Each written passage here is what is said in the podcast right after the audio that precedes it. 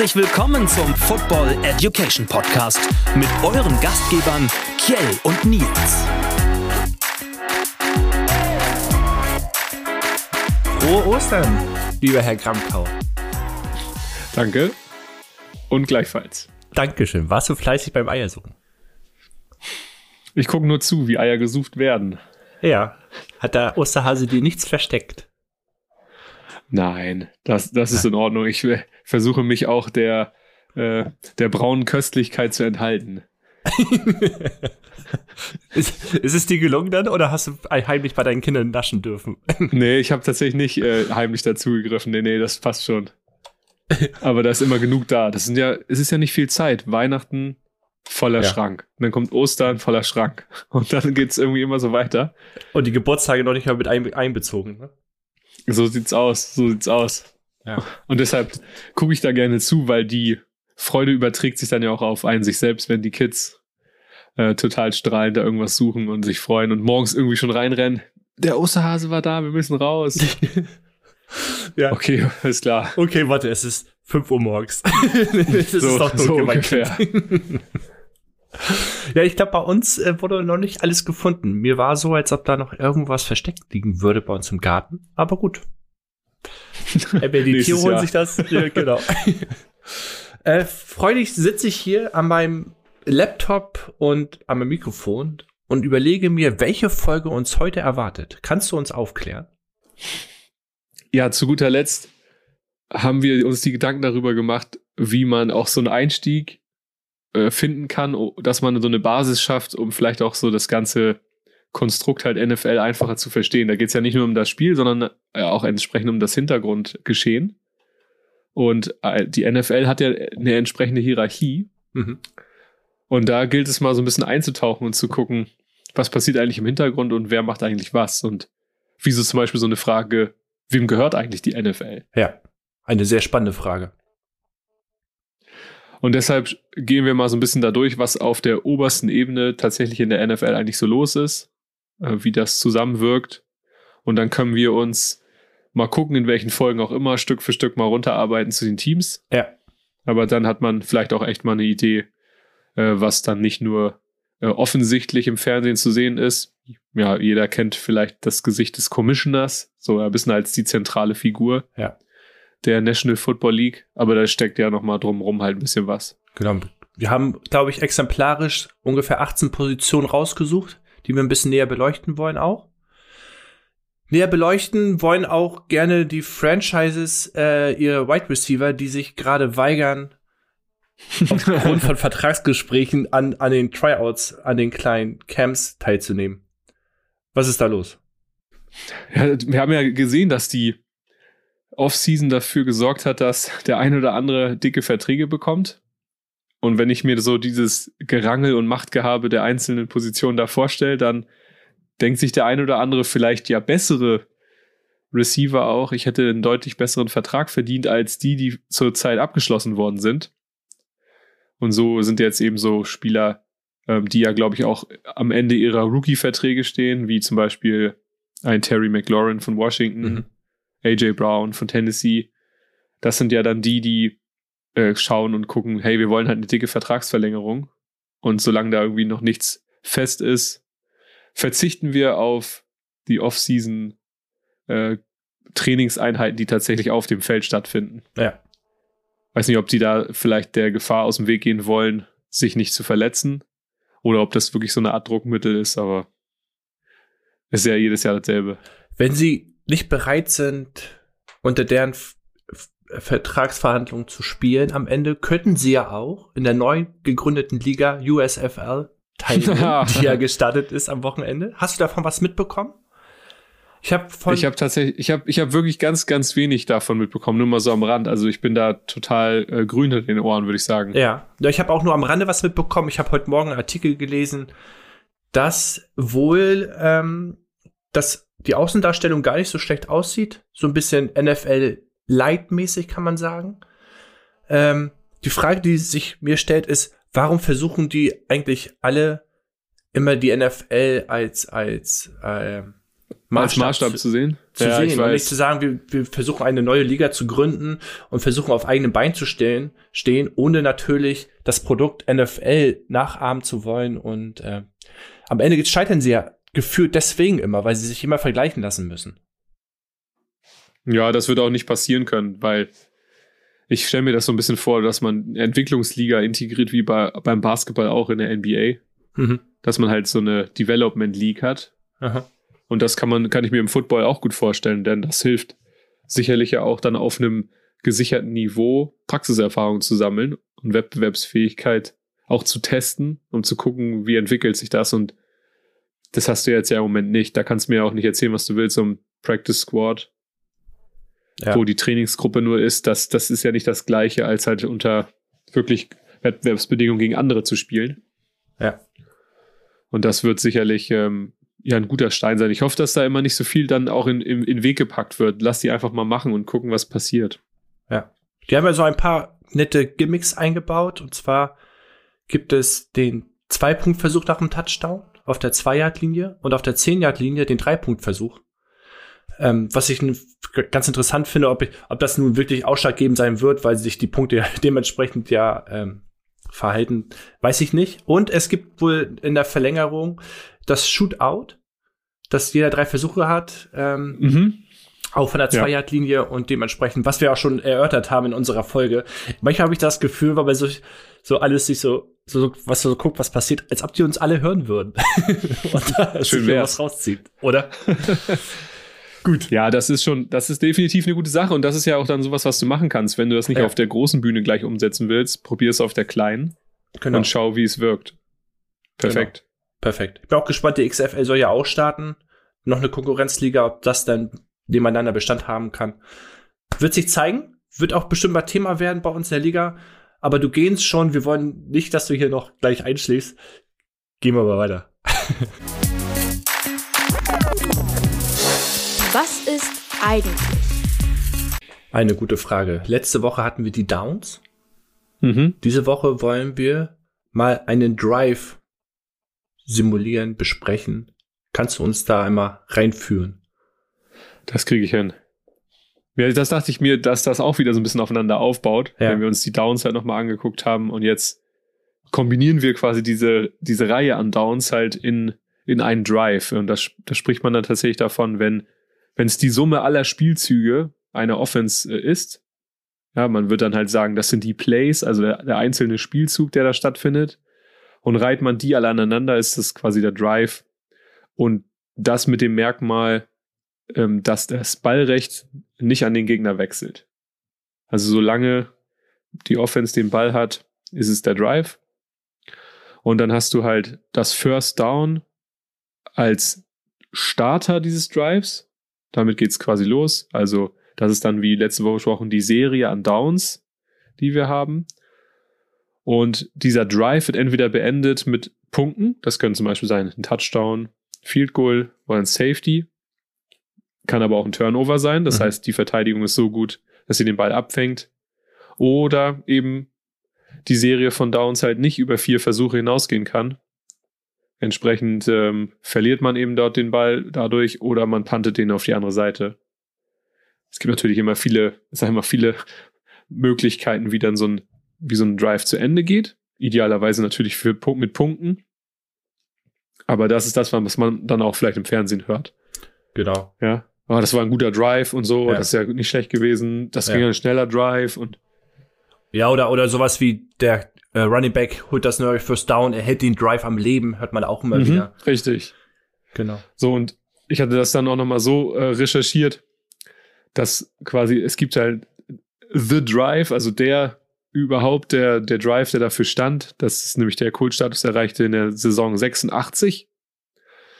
Und da gab es im letzten Viertel ähm, des AFC Championship Spiels dann zwischen Denver Broncos und den Cleveland Browns halt so einen spektakulären Drive, nämlich ähm, die Offense von Denver, damals noch auch mit dem äh, Quarterback John Elway, der ja auch eigentlich äh, eine ganz gute Karriere hingelegt hat, hat Ja. dann in fünf Minuten und zwei Sekunden halt 98 Yards Raumgewinn gehabt. Das ist schon ja wirklich das ganze Feld. Also die 100 Yards sind zwischen den beiden Endzonen. Ja. Das heißt, der hat ja wirklich auch an einer miserablen Situation gestartet Ja.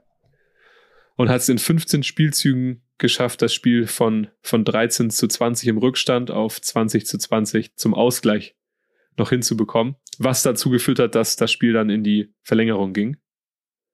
Und dann hat Denver das Spiel tatsächlich sogar noch gewonnen, nämlich mit einem Field Goal. Und zog dann in den Super Bowl 21 ein. Also schon ein paar Tage her, Ja. aber ähm, das, das stand so ein bisschen für The Drive, das Ding, was überhaupt so mal den Kultstatus erreicht hat, ähm, für, so, für so eine Art Spielzug. Ja.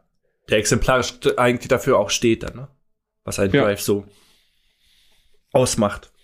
Spannend. John Elway Ja. ist ja für ihn jetzt auch bekannt. Er ist doch der Owner der Denver Broncos oder ist er der General Manager? Oh, das ist ja eine Quizfrage hier. Ja. A, B oder C Guys von beiden? Bist du tatsächlich? Ich bin mir gar nicht sicher. Macht er da überhaupt irgendwas? Ich meine schon. Ich habe ihn tatsächlich nur in Erinnerung, dass er Ja. als ganz guter Quarterback unterwegs war. Aber gut. Ich, ich, ich, Schreib's dir mal auf. auf Ich die, schreib mal schreib's dir auf. mal auf die Fahne. äh, ich google in der Zeit einmal schnell.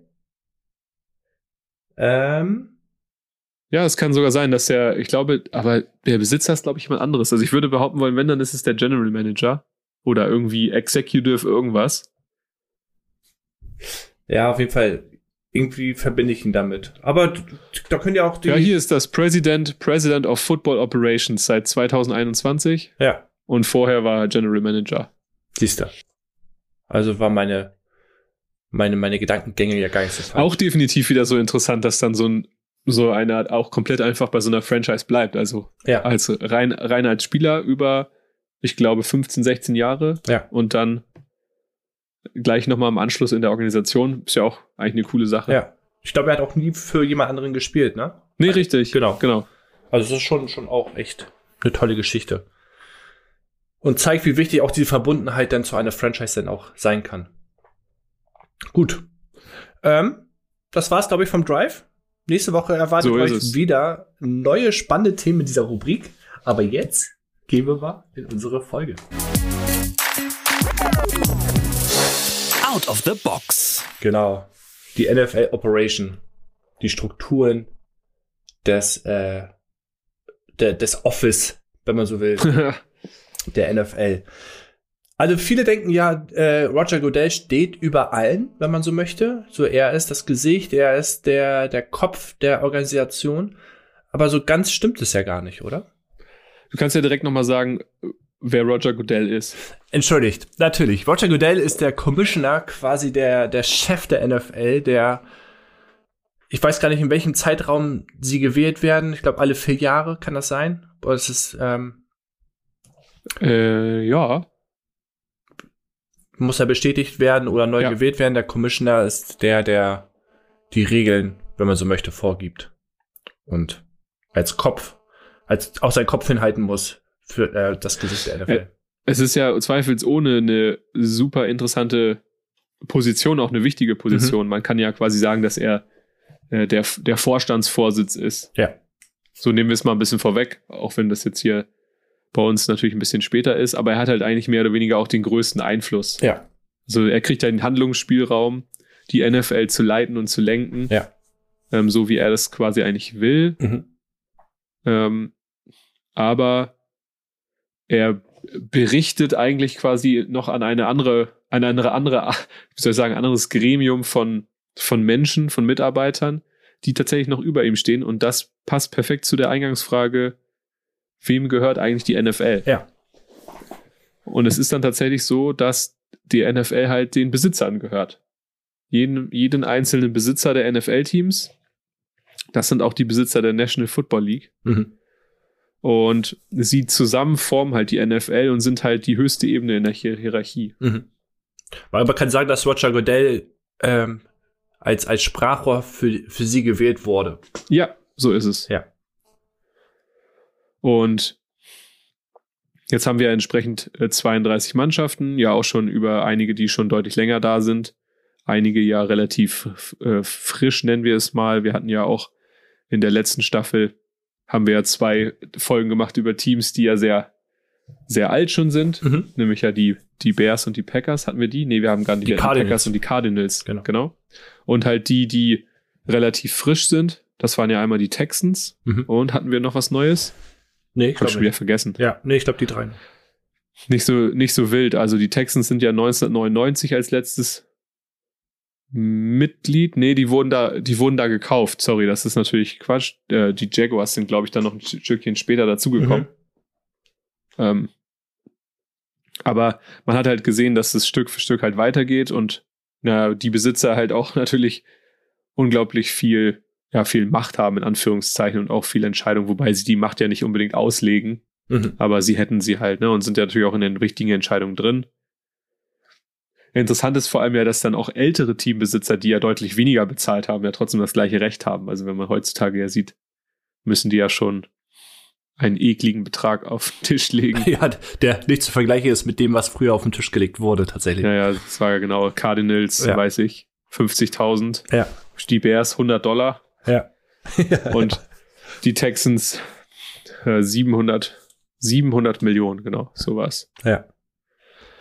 Ja, und ähm, die NFL hat natürlich auch entsprechende Regularien etabliert, äh, was sozusagen die Besitzer äh, mitbringen dürfen, wer ein NFL-Team besitzen darf. Und da gibt es ja eigentlich ja nicht eher so, das darfst du, sondern meistens ist es ja, was darfst du nicht, nämlich Verbote. Und insofern verbietet es die NFL, das ein Team zu besitzen von Unternehmen, Mhm. religiöse Gruppen, Mhm. Regierung und halt ähm, Non-Profit-Organisationen. Also jetzt sage ich mal als Beispiel sowas wie wahrscheinlich Greenpeace oder so. Ja, ja. So, die dürften halt nicht ein NFL-Team besitzen. Steht für mich schon buchstäblich dafür, dass das auch bedeuten soll, man soll Gewinn machen. Mhm. Und das ist natürlich auch okay. Und dann sagt die NFL halt, okay, wir brauchen halt dann aber einen kontrollierenden Eigner. Also jedes Team braucht tatsächlich jemanden, der mindestens 30 Prozent der Anteile an einem Team hält. Und er ist sozusagen der kontrollierende Eigner. Und dann bedeutet natürlich jetzt, wenn man sieht, okay, mindestens 30 Prozent, das heißt, es könnten ja 70 Prozent auch woanders hingehen. Und das darf aber nicht von einer Gruppe von mehr als 24 Personen sein. Okay. Also man kann halt das echt weit stricken Mhm. Und ähm, trotzdem sich ein großes Gremium aufbauen. Und es dürfen auch keine äh, börsennotierten Unternehmen mit einsteigen. Das ist auch immer noch ganz wichtig. Nicht, dass da so viel Spekulation entsteht. Gibt, gibt es denn überhaupt irgendeine Franchise außer die Packers, wo ein der, der Besitzer nur 30% hält? Hm, bin ich tatsächlich da, da bin ich tatsächlich überfragt. Das weiß Ja. ich gar nicht. Ob's, wie sich das aufteilt. Ich glaube, meistens kriegst du es gar nicht mit, weil das Thema ist ja, dass weder die NFL noch die einzelnen Teams ja verpflichtet sind dazu, Mhm. irgendeine Finanzlage offen zu legen. Mhm. Und dadurch gibt's immer eigentlich nur Schätzungen. Mhm. So, ähm, du sagtest jetzt gerade, das ist ein perfektes Beispiel, das sind halt die Packers, da gibt's halt noch so eine Art, das nennt sich Grandfather Clause, also so eine Opa-Regel. Und die alte Regel wird halt immer noch auf die existierende Situation angewendet, Mhm. aber für alle zukünftigen Fälle gilt halt was anderes. Und die Packers sind ja von, ich weiß gar nicht, wie viele Personen gehalten. Also es ist ja so eine, so eine ganz große Eigentümerschaft. Ja.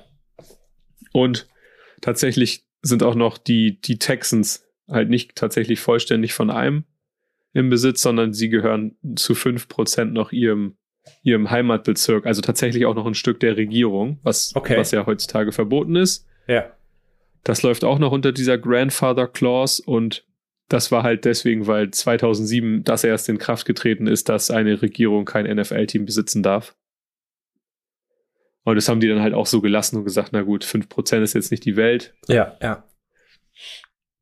Ich wollte gerade sagen, das, die Texten sind ja tatsächlich noch nicht so lange dabei. Muss, der, muss dieses Gesetz, muss diese Regel ja relativ frisch ja auch gewesen sein, wenn das dann Ja. erlaubt ist. Ja. Ja, das war dann, das war dann tatsächlich in Kraft, bevor dann zum Beispiel die Jacksonville Jaguars im Jahr 2012 Ja. gekauft wurden. Also es heißt ja nicht gegründet, sondern gekauft, damals ja für eine ordentliche Stange Kohle. Ich dachte, als wir die Folge vorbereitet haben oder uns entschieden haben, diese Folge zu machen, oder ich habe mich gefragt, ob die NFL an sich auch eine Non-Profit-Organisation ist oder ob es da auch tatsächlich um Gewinnmaximierung geht. Ja. Also da ist, sie, ist, sie ist keine Non-Profit-Organisation, auf jeden Fall nicht. Mhm. Aber ich glaube, durch ihre Rechtsform zumindest so angesetzt, dass sie ähm, Gewinn machen darf. Ja. Nur ist sie halt nicht Aussage, dass sie keine Aussagen treffen muss dazu, keine öffentlichen Berichte. Ja, ja. Ähm, die, die ONA an sich, kann man sagen, sind die höchste Instanz. Aber zwischen den Ownern und, den, und Roger Goodell, wenn man so möchte, dem Commissioner, gibt es ja noch eine, eine, eine Zwischen, eine Zwischen, zwischen äh, das, Eine äh, Zwischenebene. Zwischenebene, wo Roger Goodell quasi äh, Rechenschaft ablegen muss, um es weiterhin zu bringen. Wer versteckt sich denn in diesem? Ja, das ist dann das von, was du meinst, ist dann das Executive Committee. Mhm. Ist tatsächlich auch ein sehr interessantes, weil da werden wir auch, da wird man auch häufiger mal drauf stoßen, weil die eben zum Beispiel auch dafür verantwortlich sind, äh, sowas wie jetzt gerade kürzlich Regeländerungen Ja. ähm, zu bewerten und durchzuführen. Und das ist nämlich so, das Gremium enthält immer mindestens, ich glaube mindestens einen Repräsentanten. Das kann dann zum Beispiel ein Besitzer sein oder halt jemand, der zu den Top-Angestellten gehört, aus jedem der 32 Teams. Und da fließen dann sozusagen, wie ich eben schon sagte, Änderungen der Spielregeln ein, ähm, auch Teambesitze. Das heißt jetzt zum Beispiel sind ja, glaube ich, die, die Broncos nach so einem langen äh, Streitfall ja endlich zum Verkauf auch öffentlich angeboten. Oder du willst halt andere Anpassungen des Spiels vornehmen, dann muss das Komitee drüber abstimmen und mindestens drei Viertel müssen dem Vorschlag dann halt zustimmen. Und erst dann werden tatsächlich auch Änderungen in irgendeiner Art und Weise vorgenommen. Mhm. Insofern sieht man hier dann auch wieder, dass das so ein, so ein gemeinsam Wirken ist und der Commissioner dann von diesem Komitee entsandt wird, um zu sagen, du bist halt eigentlich unser Hauptorgan, du bist unser Repräsentant. Ja. Ist es dann, ist das so, wenn neue Regeln ähm, vorangebracht werden sollen, dass das über den Commissioner laufen muss und der dann über die nächste Instanz geht, oder geht es dann direkt in das äh, Executive Committee, um das abzusprechen? Weißt du das? Also meines Kenntnisstandes geht es halt immer in dieses Executive Committee, Mhm. Was aber dann wieder stark mit diesem, ich schätze mal, da werden wir jetzt auch noch ja drauf kommen, da gibt's ja dann auch noch eine Abteilung, die sich halt eben sowas wie mit halt Regeln und all sowas beschäftigt. Und die bringen dann halt diese Vorschläge da rein, so. Und Mhm. da hat der, da hat der Commissioner dann, äh, ich sag mal, wahrscheinlich hat er so eine Art, äh, wie soll ich sagen, Empfehlungsrecht oder ja, so eine Art Unterstützungsfunktion, eine Stabstelle, sowas irgendwie, ja. ja. Und ist das Sprachrohr der, der, für die, für die, ähm, für die, für den Mediabereich wahrscheinlich auch. So, für, für. Ja, genau. Und das Ex Executive Komitee entsendet halt den Commissioner und wählt ihn halt auch und Ja. kann ihn aber auch gleichzeitig halt absetzen. Wenn sie halt sagen, nee, nicht mit dir, aber so wie das ja aussieht, Godell ist ja auch schon ziemlich lange im Amt. Der ist schon ein bisschen länger im Amt und Ja, genießt ja, genau. auch schöne Privilegien, die, die man auch ungern abgibt. Unter anderem äh, lebenslange ähm, Renten äh, Krankenversicherung für die ganze Familie, einen eigenen Privatjet, um nur zwei Sachen zu nennen. So, das ist schon, schon eine nette Position. Weiß- Hört sich auf jeden Fall gut an, Ja. ja. Er ist natürlich äh, die oberste äh, Riege, aber er hat natürlich auch einen Vizepräsidenten, der äh, aktuell Troy Vincent Jr. ist. Hat er auch so einen Einfluss? Oder was sind seine Aufgaben? Ja, der ist halt tatsächlich nicht so präsent, kann man Mhm. sagen. Sondern ähm, da, da geht's dann eigentlich schon so ein bisschen eher in die Detailarbeit, nenn ich es mal. Also die Abteilungen, die dann geleitet werden, äh, geht dann so ein bisschen in die andere Richtung. Da geht's dann auch so wie um, ähm, wir wollen uns um die Spielanalyse kümmern. Ja, Integrität des Spiels, das findet man ja auch irgendwie immer wieder überall so in diesen Slogan, in der Mission Ja. der NFL. Also das ist da auch ganz wichtig. Also das ist das, was dann und Entwicklung und Wachstum. Also da kann man tatsächlich auch sagen, dass der dann derjenige ist, der mit unterstützt, die Strategie halt auszurichten. Und ich denke mal auch jetzt auch, dass die genauen Beziehungen kenne ich nicht, aber dass dann zum Beispiel eben dieser, dass Troy Vincent Jr. zum Beispiel dann eben auch die, die Kontakte rüber hat, dann eben zu dem Deutschlandchef, ne, um zu sagen, So, das ist unsere Strategie, unser, unser Wachstum. Und da geht's dann alles tatsächlich um das eigentliche Spiel und wie das Spiel weiterentwickelt werden kann. Das, das äh, Spannende war, dass alle, die auf diesen wichtigen Positionen, die wir jetzt besprechen wollen oder mal angucken wollen, sitzen, alle mit jahrelangen Erfahrung sind, aus irgend anderen Bereichen teilweise auch oder äh, im Franchise ähm, mhm. Geschichten involviert waren und jetzt auch mittlerweile schon roundabout zehn Jahre auf dieser Position auch sitzen teilweise, ähm, wo viel Kompetenz einfach auch sitzt. Und ich habe immer das Gefühl, ich hatte das Gefühl gehabt bei, beim Vorbereiten, dass sie sehr wohlwollend und dem Produkt gegenüber sind und auch den Spieler gegenüber sind und dass sie viel versuchen anzustoßen. Und das war schon mhm. ähm, spannend zu sehen, welche Positionen wichtig sind und wie, wie ähm, wichtig die einzelnen Positionen mit ihren Aufgaben auch sind. Dass da eigentlich nichts vergessen wird, gefühlt. Was in anderen Folgen ja auch schon herausklang, ne, die wir so besprochen haben. So dass die versuchen wirklich ein Produkt zu schaffen oder Produkt geschafft haben, was ähm, bei allen Störfeuern, die zwischendurch auch zurecht sind, ähm, schon das große Ganze sehen. Und ähm, dass es echt Spaß, Spaß macht, auch das dann zu erarbeiten tatsächlich. Ähm, magst du uns erzählen, wer Dawn Apound ist? Aponte oder wie auch immer der Name aussieht. Ja, ich weiß auch nicht genau, aber das ist eine, das ist tatsächlich auch eine der, ähm, wie soll man sagen, der wenigen Frauen, wobei das ja schon auch ganz gut besetzt ist, also ja. in den entsprechenden Positionen. Ja. Und die, die gute Dawn, die ist jetzt hier in dem Fall als Rolle Chief Football Administrative Officer. Mhm. Also, das hört man vielleicht schon raus. Es geht so ein bisschen um das ganze Administrative. So, sie selber hat auch halt super viel Erfahrung in der NFL und war auch schon in einigen, ich weiß gar nicht, in einem Team oder in mehreren Teams angestellt. Ja, ja. bei den Dolphins zum Beispiel ähm, und auch bei den Cleveland Browns. Also, wie du schon wieder sagst, die, die können da halt aus den Vollen schöpfen. So, und ihre, ihre Aufgabe ist dann halt mit dieser, mit dieser administrativen Seite die Kommunikation ne, und Verwaltung des Tagesgeschäfts halt zu organisieren. Ähm, und halt auch die Beziehung halt unter den Clubbesitzern zu stärken, Präsidenten, Führungskräfte, also dass man da halt auch in diesem ganzen Gremium zusammenarbeitet, die gleichen Informationen bekommt. Und da geht's dann halt auch natürlich um so, ja, ja wie soll ich sagen, Football-Initiativen, alles, was mit Operations zu tun hat, um das da besser zu machen. Mhm. Ja, das wird ja, das sind dann auch so, so Themen, die halt auch richtig in die Richtung gehen, wie na, das Ticketing und all sowas. Also sowas ist ja zum Beispiel auch da drin. Ja. Ähm, ist ja auch ein großer Bereich, also insofern total wichtig für die.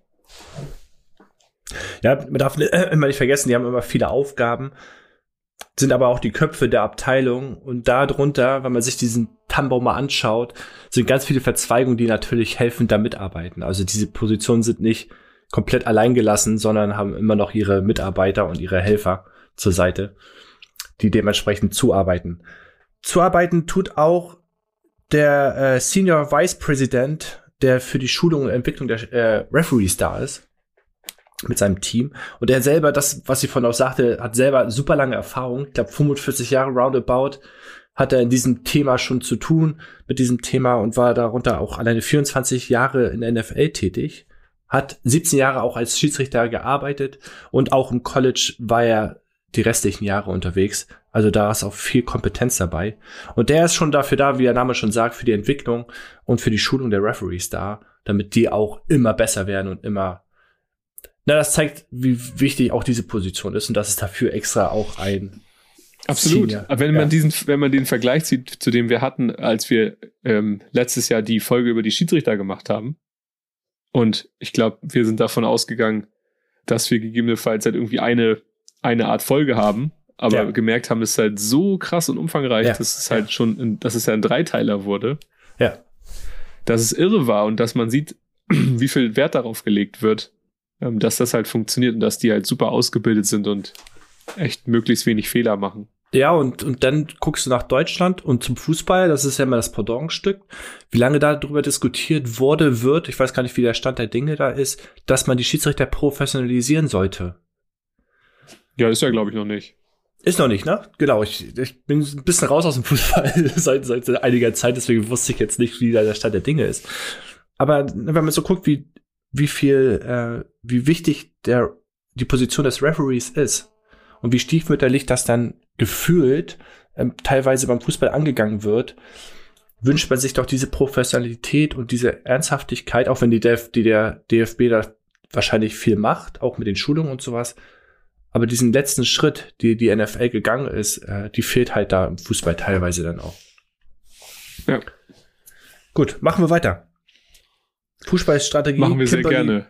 Fields. Magst du uns darüber was erzählen? ja, klar. Also die, da haben wir jetzt jemanden äh, auch wieder. Ähm, man merkt es hier, Kimberly. Äh, zum Glück auch weiblich. Also finde ich ganz cool, dass es auch so echt total divers ja. strukturiert ist. Ja. Und ähm, ja, sie macht quasi sie Senior Vice President. Die haben ja immer so tolle, geile Titel für Football Business Strategy. Mhm.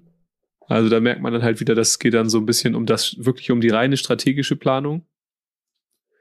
Ähm, da geht es auch um die, um die Part, also Sports Partnerships.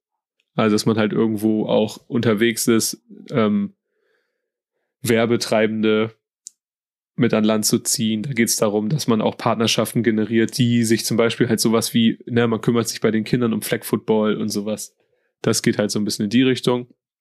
Allerdings geht es auch um, um so um Geschäfts- und diese, ich sag mal, rechtlichen Dinge gehen auch, gehen auch ein bisschen in den Bereich. So, und das ist halt, das ist halt unglaublich wichtig natürlich auch für die, dass sie halt sehen, okay, wie entwickelt sich der Football halt weiter? Mhm. Da sind halt die Initiativen dann entsprechend wichtig.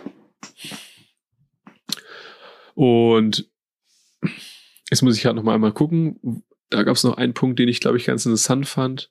Ähm, Genau, sie war zum Beispiel auch schon bei den Vikings tätig. Also sieht man auch wieder, dass die halt dann irgendwo von da kommen und höher gehen. Ja. So, und dann davor war sie halt auch schon dann irgendwann im, im NFL-Headquarter und hat dann sich auch schon um so ein bisschen äh, Geschäftsentwicklung gekümmert, bis sie dann halt auf die höhere Position gegangen ist. Also sehr divers auf jeden Fall unterwegs. Man hat so das Gefühl, dass da wirklich die Qualität entscheidend ist.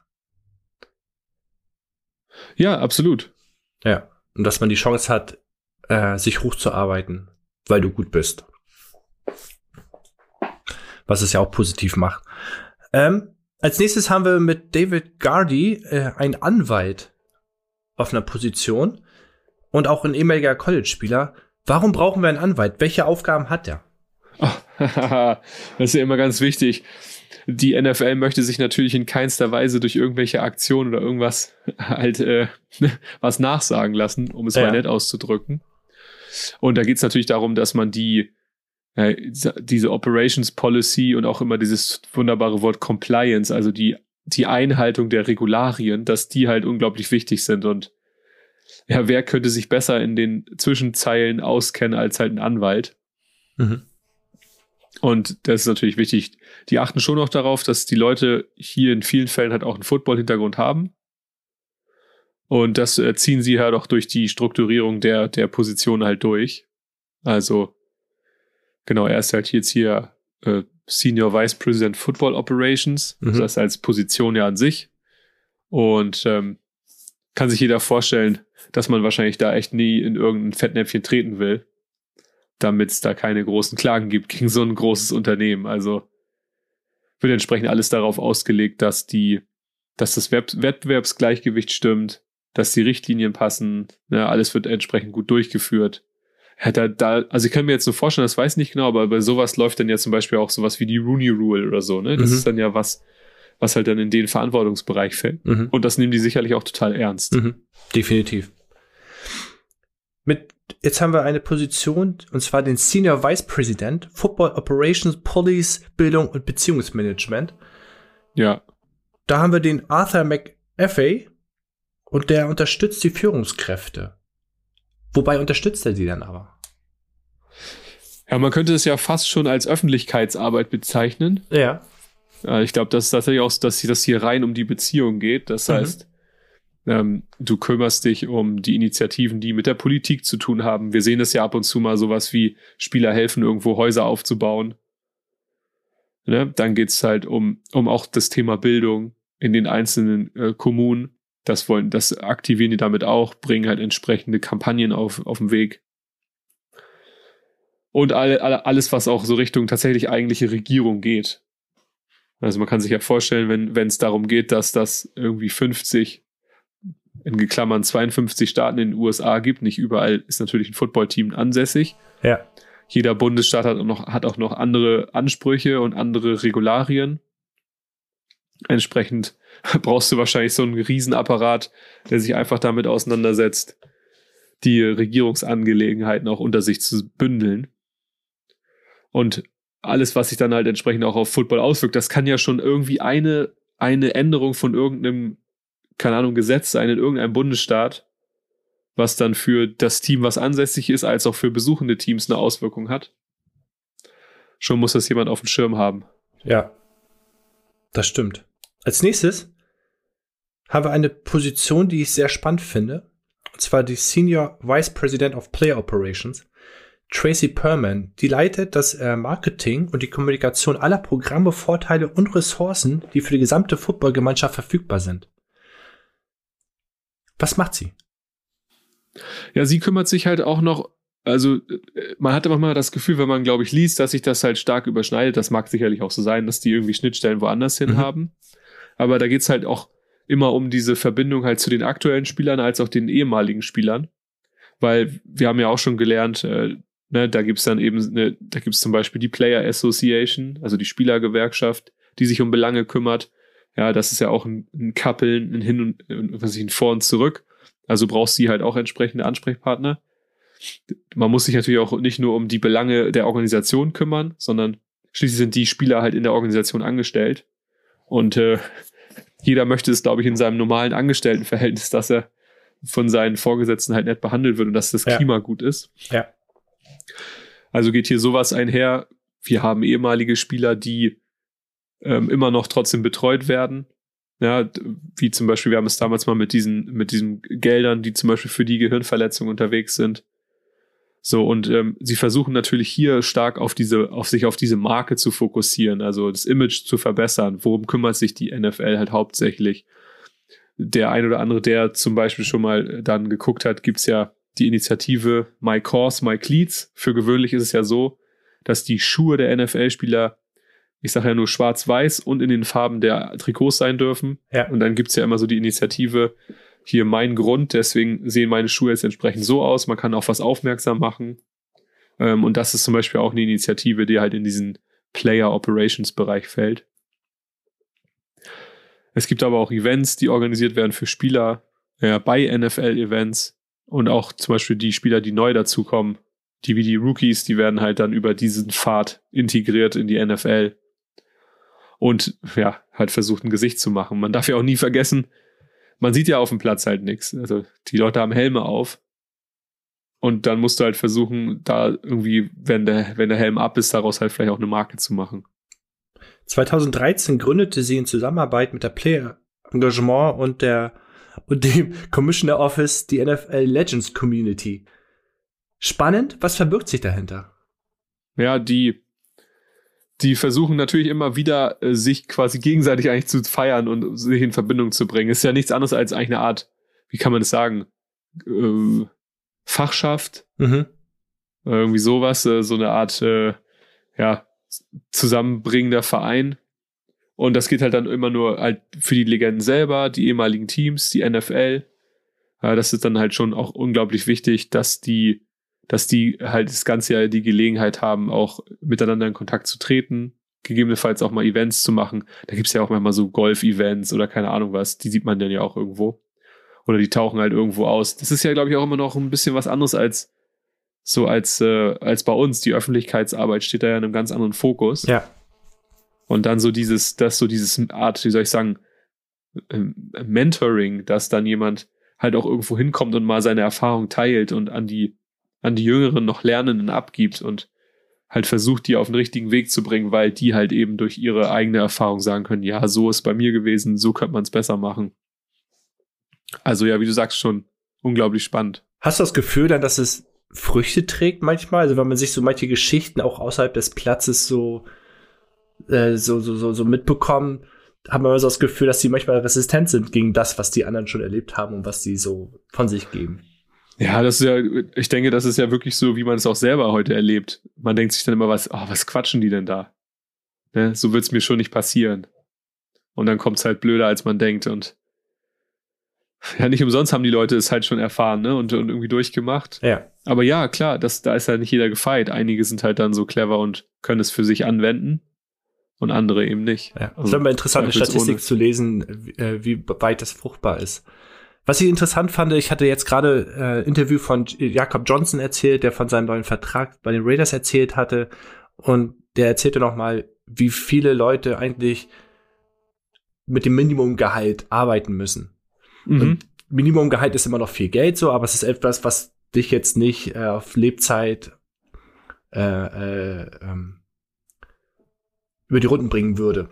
Ja. So, und das finde ich interessant, dass die auch dafür gesorgt haben, mit dieser Community, dass auch Bildungsprogramme und äh, berufliche Entwicklung vorangetrieben werden, dass die auch da aufgefangen werden und nicht nach der, ihrer Karriere feingelassen werden, sondern da versucht wird, denen eine andere Perspektive aufzuzeigen, vielleicht in dem, dem, dem Bereich auch tatsächlich zu bleiben, aber auch weiterhin Geld zu verdienen. Mhm. Ja. Ich glaube, das passt auch. Ja. Und so, wenn ich das jetzt hier so, ja, sprich bitte. Nee, äh, äh, war nicht so. Es sind mittlerweile 10.000 ehemalige Spieler tatsächlich auch registriert für dieses Programm. Ah, was ja auch eine ne starke Nummer ist, finde ich. Sind ja schon einige. Ja, ich habe gerade mal so geguckt, wenn man jetzt noch mal so die eine oder andere Position hier sieht. Ich glaube, das sind schon grundsätzlich so die, die übergeordneten und wichtigen. Mhm. Ähm, zwei, so die ich noch mal ganz interessant fand, war einmal quasi sozusagen äh, Vice President, nennt sich ja hier Game Operations, also für den Spielbetrieb. Ja. Mit äh, Stephanie Durant. Und äh, finde ich auch ganz spannend, dann halt eher, also dann geht es ja schon richtig ins Eingemachte, zu sagen, okay, wir überwachen die 32 Clubs halt auch bei der Umsetzung, ähm, wie sozusagen der Stadion vorbereitet wird, ähm, ist alles für die, ist alles irgendwie in den Kabinen vorbereitet, äh, sind die sind halt die, äh, was weiß ich, Trainerzonen soweit fertig. Alles das, was oben ist mit den, was weiß ich, Monitoren, Kommunikation, passt das alles zusammen. Und auch dann das zu verfolgen, hat das für alle sozusagen den gleichen Wettbewerbsvorteil, in Anführungszeichen. Dass da ja. keiner Nachteil gerät, dass es für einen nicht funktioniert oder für den anderen eben besser funktioniert. Und ähm, kann man mal sehen, so wie, wie, wie runter das ins Detail geht. Und wahrscheinlich ist dieses, dieses Team oder diese Abteilung halt auch unglaublich groß.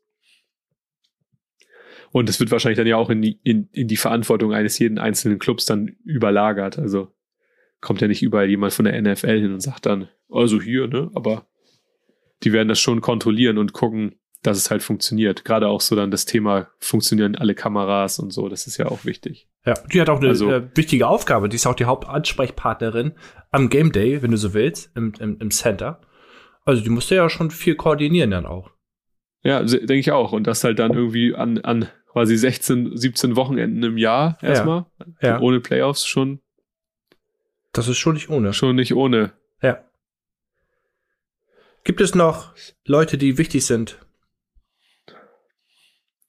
Ja, was ich zum Beispiel dann für, für mich sowas beim, beim Durcharbeiten dann halt noch gegangen ist, ist dann zum Beispiel noch die Funktion Vice President nennt sich hier Wellness und Clinical Services. Hörte sich für mich erstmal so an, so was? Wellness halt? das, ja, ich habe hab dreimal, dreimal gefühlt gegoogelt, was ich jetzt damit meine, ob es wirklich das leisten ja. soll. Ja. So, und aber da ist tatsächlich auch so, dass dann diese, diese, diese Wellness-Plattform, die beinhaltet halt tatsächlich auch, auch so dieses ganze Thema Familiensicherheit. Also nicht nur der, nicht nur der Spieler, sondern halt auch der Leute, die ins Stadion kommen. Ne? Dass du, dass das sozusagen nach außen auch so eine Art gesunden Lebensstil vermittelt. Ne? Irgendwie, dass jetzt das Football halt auch entsprechend so ein Sport ist und dass sie halt auch dafür sorgen, dass wiederum neben, nebenher so, so eine Art Bewegung passiert hin zu, ja, wir wollen halt irgendwie so dieses ganze, diese klinischen Ressourcen, die wir brauchen, diese Ausbildung, die da irgendwie ist, darauf wollen die auch aufmerksam machen. Weil das ist ja auch was, da habe ich auch gedacht, sehr interessant eigentlich, ne, dass das dann auch so nebenbei passiert. Also, dass man dann da hingeht und sagt, okay, wir brauchen halt auch Leute, die wahrscheinlich Physiotherapeuten sind, die Ärzte sind, die sich halt auf sowas spezialisiert haben.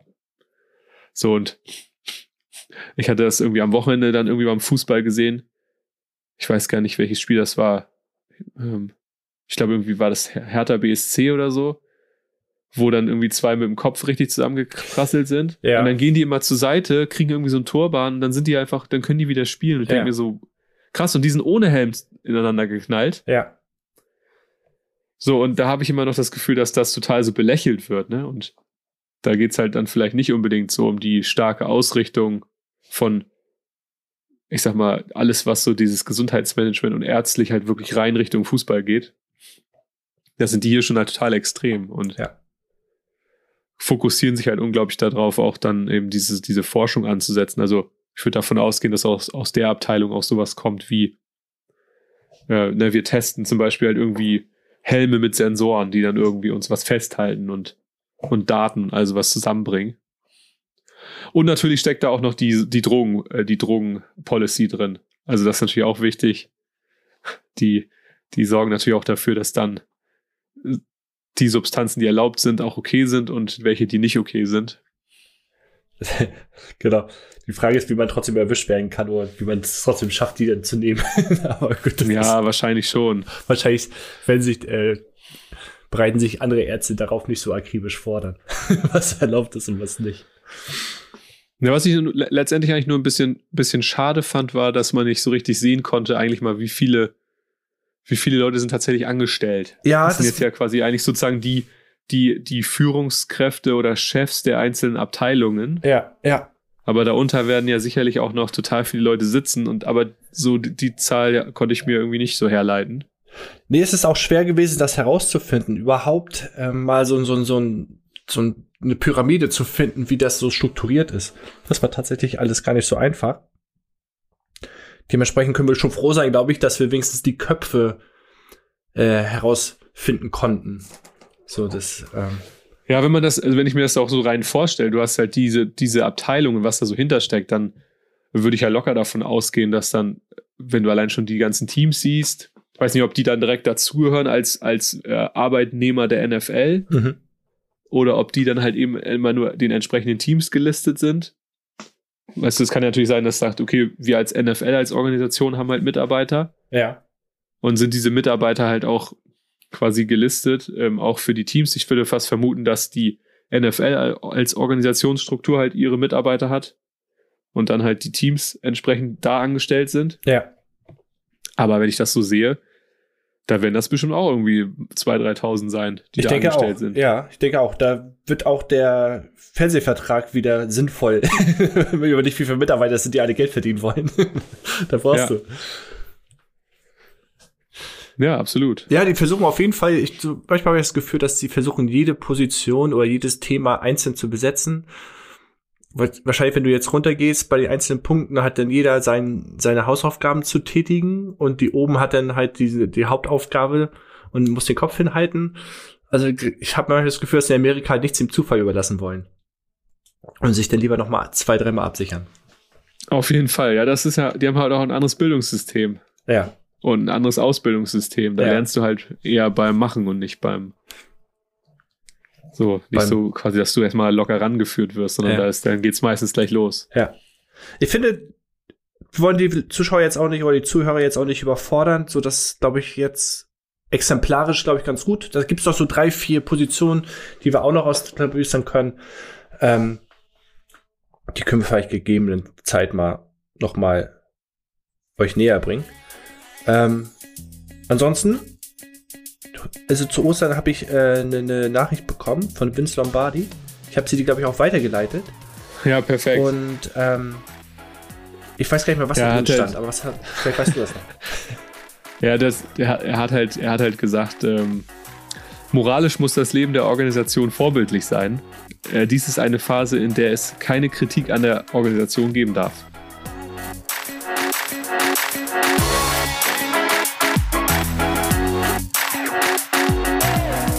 Danke, dass ihr den Football Education Podcast gehört habt.